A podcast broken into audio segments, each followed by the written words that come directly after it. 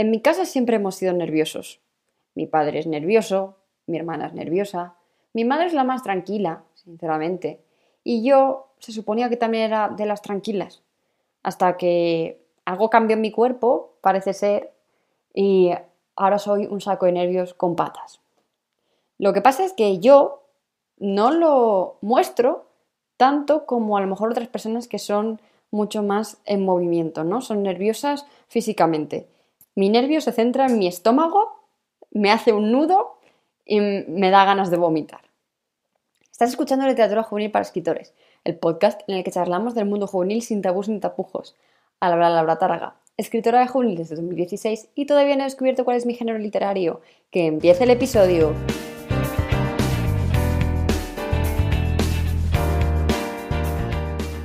Hoy te quiero hablar de nada más y nada menos de cosas que hice mal por culpa de los nervios o cómo los nervios me la han jugado en tropecientas mil veces en lo que viene siendo mi andadura por el sector editorial.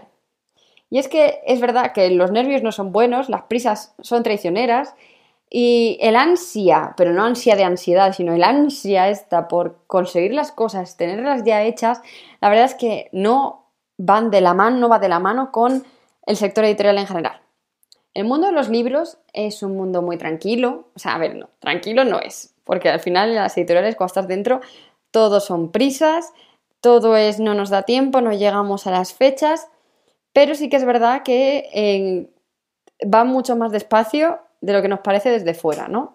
Y eso solo lo he podido ver desde que he estado en alguna editorial. Así que eh, entre las cosas que me han fastidiado los nervios está, por ejemplo, el corregir rápido en una tarde las galeradas de los libros y luego, pues quieras o no, siempre salen con fallos porque estoy nerviosa mientras los corrijo, los corrijo rápido y los corrijo mal. Así que yo siempre he tenido una pequeña filosofía que es hazlo rápido y bien. Y en la mayoría de cosas sí que me lo propongo, pero es en cuanto a los libros es que me entra un nervio y una ansia y un tengo que tenerlo bien ya rápido cuando no me dan cuando no he tenido a lo mejor esa prisa real en la vida a día, ¿no? En el día a día. Así que, por ejemplo, eh, me pasó que me llegaron las galeras del Imperio del Sueño y en una tarde lo repasé de arriba abajo, y tenía la cabeza hecha un bombo, le dije a la editora, ya está corregido, me dijo, ¿en serio? ¿Seguro? ¿Seguro, Laura? ¿Seguro? Muy, muy Lisa Simpson. Eh, yo sí, sí, sí, ya está, ya está. Spoiler, no estaba. Porque después, oh, por suerte, se vuelve a corregir y pasa por las editoras y vuelve a pasar por mí. Pero sí que es verdad que a mí las prisas en esa publicación, yo creo que me pasaron por encima mucho, ¿no? Por ejemplo, yo creo que también estaba un poco ligado al nerviosismo por estar con una editorial tradicional después de haber estado autopublicando todo este tiempo. Entonces no estaba acostumbrada a lo que vienen siendo las formas de trabajar con una editorial después de haber estado haciéndolo yo todo, eh, pues eso, yo lo había hecho todo, me había encargado de escoger eh, a ilustradores, correctores, eh, a todo. Claro, de momento yo no sabía quién era nadie. Pasé de tener totalmente el control a no tener nada. Entonces, el nervio era constante porque no podía tener el mando. y quieras o no, pues también yo creo que se va ligado un poco a mis nervios, ¿no? El tener que tener todo controlado. También eso repercutió mucho en mi, en mi ansiedad, mi ansiedad de verdad. Y al final, esto es malo. En general sabemos que la ansiedad es mala, pero las prisas y los nervios lo son también. Porque también fui, por ejemplo, muy ansias con todo lo relacionado con las portadas, los diseños, los personajes, las fechas. Como no sabía absolutamente nada, como estaba acostumbrada a tenerlo todo, siempre yo controlado, no saber cuándo se iba a publicar el libro, cuándo iba a tener las portadas, cuándo iba a tener el texto maquetado, cuándo iba a tener tal, me hacía tener unos nervios que es que, madre mía, me levantaba todos los días con un dolor en la tripa que decía, ¿por qué estás viviendo esto así, Laura? Es algo muy bonito lo que te está pasando, ¿por qué no lo disfrutas? Así que las prisas, los nervios, me estaban haciendo perder todo ese proceso, ¿no? Eh, no conseguí disfrutar tampoco de cosas tan interesantes como pudo ser la Feria del Libro de Madrid, firmando como escritora, porque ese año no solo fue el primer año, bueno, y único, porque a estas alturas con el COVID pues tampoco puedo hacer gran cosa, eh, el primer año que fui a la Feria del Libro de Madrid, pero además fui como escritora. Entonces, no lo disfruté del todo porque estaba constantemente nerviosa, constantemente con prisas de eh, tengo que ir a este sitio, tengo que llegar a esto, tengo que hacer esto. Estaba más pendiente de todo lo que no estaba pasando de lo que en realidad estaba viviendo. Y creo que esa es una de las cosas que más me ha fastidiado, el ser nerviosa, el tener prisas constantemente y al final tener también un poco de ansiedad en ese ámbito, aunque no es exactamente lo que estoy tratando aquí, ¿no? También las prisas me influyeron en cosas como necesito tener un contrato firmado cuando todavía no he publicado el que tengo entre las manos. Necesito tener un contrato para el año que viene y el siguiente porque si no publico todos los años no soy una buena escritora. ¿Qué quieres que te diga? O sea, ya he llegado a un punto en el que no puedo tener ese estilo de vida, no puedo tener ese ritmo, no puedo darle a mi cuerpo esa, esa prisa y ese dolor constante. No era bueno para mí, no era bueno para la gente que me rodeaba, porque obviamente alguien tenía que recibir ese feedback que yo iba soltando, ¿no? Así que ha sido una de las cosas que más me ha costado ver y que más me ha costado cambiar. Porque sí que es verdad que con los años me he hecho un poco más paciente, sobre todo al mirar atrás y ver todo lo que me ha quitado esto de ser nerviosa. Porque te puede parecer una tontería, pero a lo mejor yo no vuelvo a firmar en la Feria del Libro de Madrid. A lo mejor por cuestiones de la vida, porque esto de la pandemia va para largo, a lo mejor yo no puedo volver a firmar nunca. A lo mejor no consigo nunca firmar en San Jordi. A lo mejor millones de cosas. Y en vez de disfrutar del momento, estaba pensando en lo nerviosa que estaba, estaba pensando en lo siguiente que tenía que hacer, estaba pensando en un millón de cosas que no eran el momento. Y esta es una de las reflexiones que en general estoy metiendo en mi vida, en mi día a día, ¿no? El hecho de no tengo que preocuparme tanto por lo que va a pasar mañana, o dentro de una hora, o dentro de dos, y centrarme en lo que está pasando ahora. Estas son cosas que he ido aprendiendo con los años, con terapia y con mucha paciencia, ¿no? Porque claro, como ya te he dicho, soy una persona que le gusta tenerlo todo muy controlado, soy una persona muy nerviosa y el hecho de no saber qué es lo que va a pasar dentro de una hora, que en general nadie lo va a saber a no ser que sea pitonisa, me, me, agobia mucho. Entonces, esto en el sector editorial es lo peor que te puede pasar. Desde que intentes ser más paciente, desde que pues me di cuenta de que estaba perdiendo oportunidades muy interesantes, de que a lo mejor no estaba disfrutando tanto de la campaña de crowdfunding de Entrevidas, que no estoy disfrutando tanto eh, tal o cual cosa, pues mi cabeza hizo clic, ¿no? Y hoy en día me he dado cuenta que soy muchísimo más paciente y no le doy tantas vueltas a ciertas cosas. Como por ejemplo, ya no tengo prisa por cuándo me contestarán los editores. Si les interesa el libro, me contestarán. Si no les interesa, seguramente se quede en un vacío de silencio, pero tú, tú calculas más o menos que si en un año no te han dicho nada, fuera y a casa. Muy raro sería que pasara más tiempo y la editorial te contestara, ¿no? Así que en eso ya soy mucho más tranquila. No voy, esto va ligado a no tener el ansia por tener un contrato firmado. Básicamente, porque como ya te conté en el episodio ahora no me acuerdo del número, en el episodio 22, eh, en el episodio 22, si no tengo un contrato editorial, no pasa nada, porque lo bueno de ser escritora híbrida es que puedo intentar sacarlo yo por, por mi cuenta, ¿no?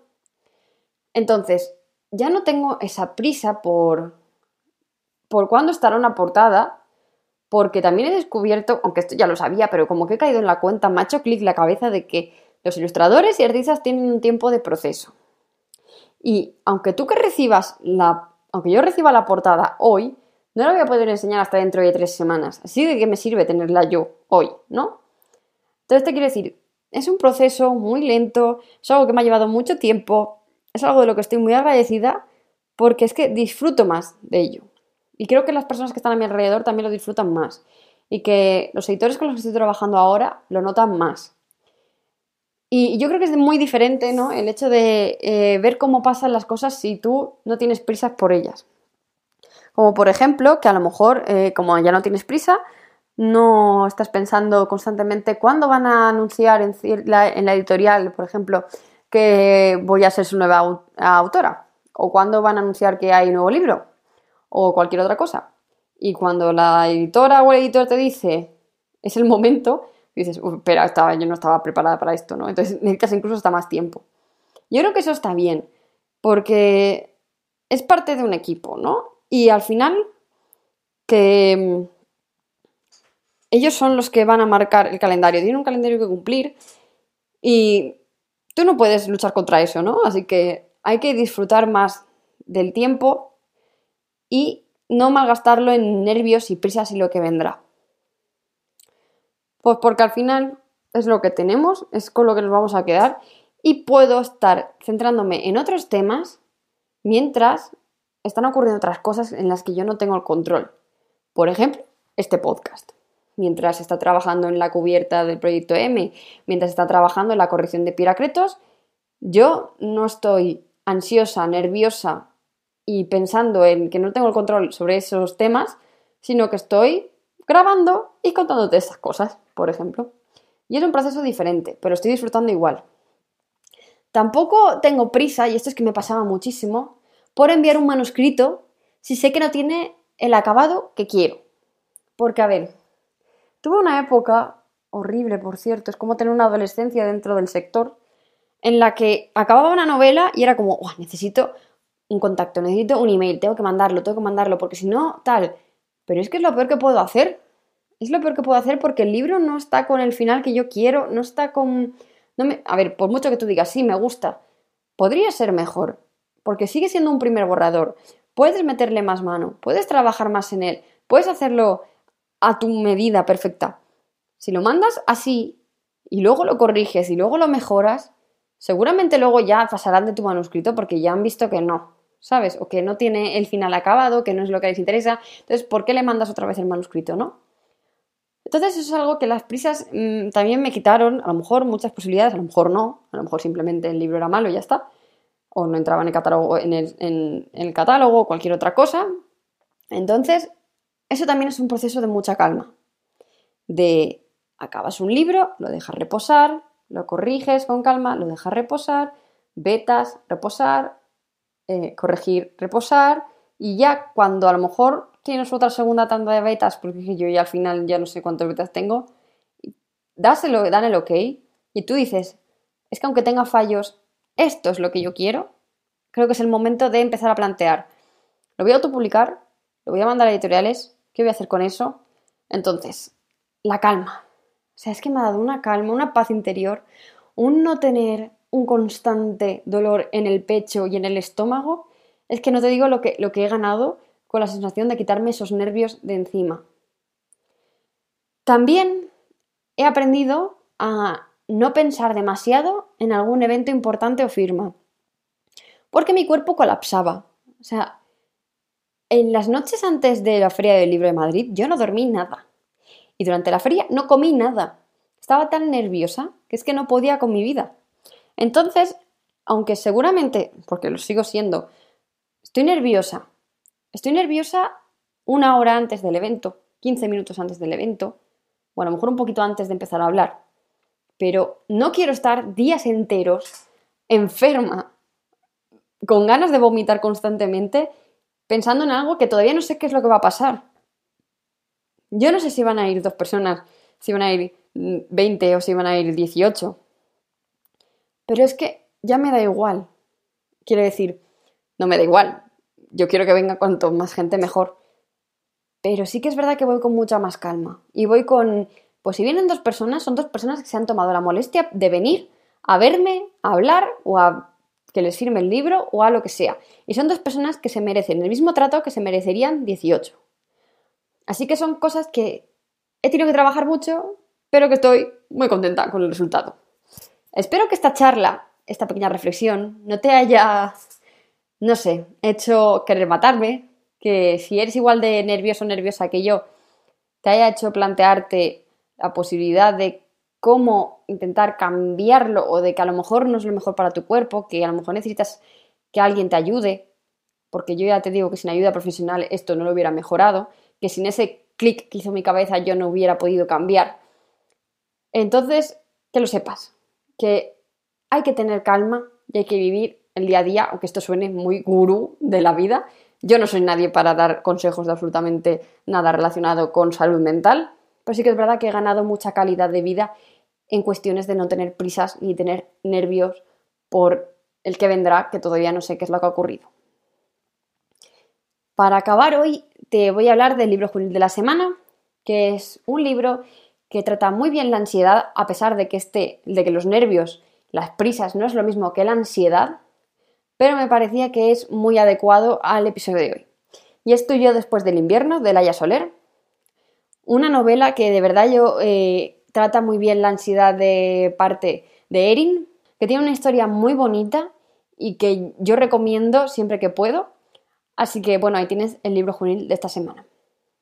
Ya te dejo en paz, solo decirte que recuerdes que puedes compartir el podcast y seguirnos en redes sociales tanto a mí, Laura Tárrega, como al podcast Literatura Juvenil para Escritores, que tienes recursos para escritores, talleres, tutoriales y cursos en la web literaturajuvenilparaescritores.com y que si valoras, puntúas y comentas el podcast desde tu plataforma digital favorita, me, ayudarás muchísimo a crecer y a llegar a mucha más gente.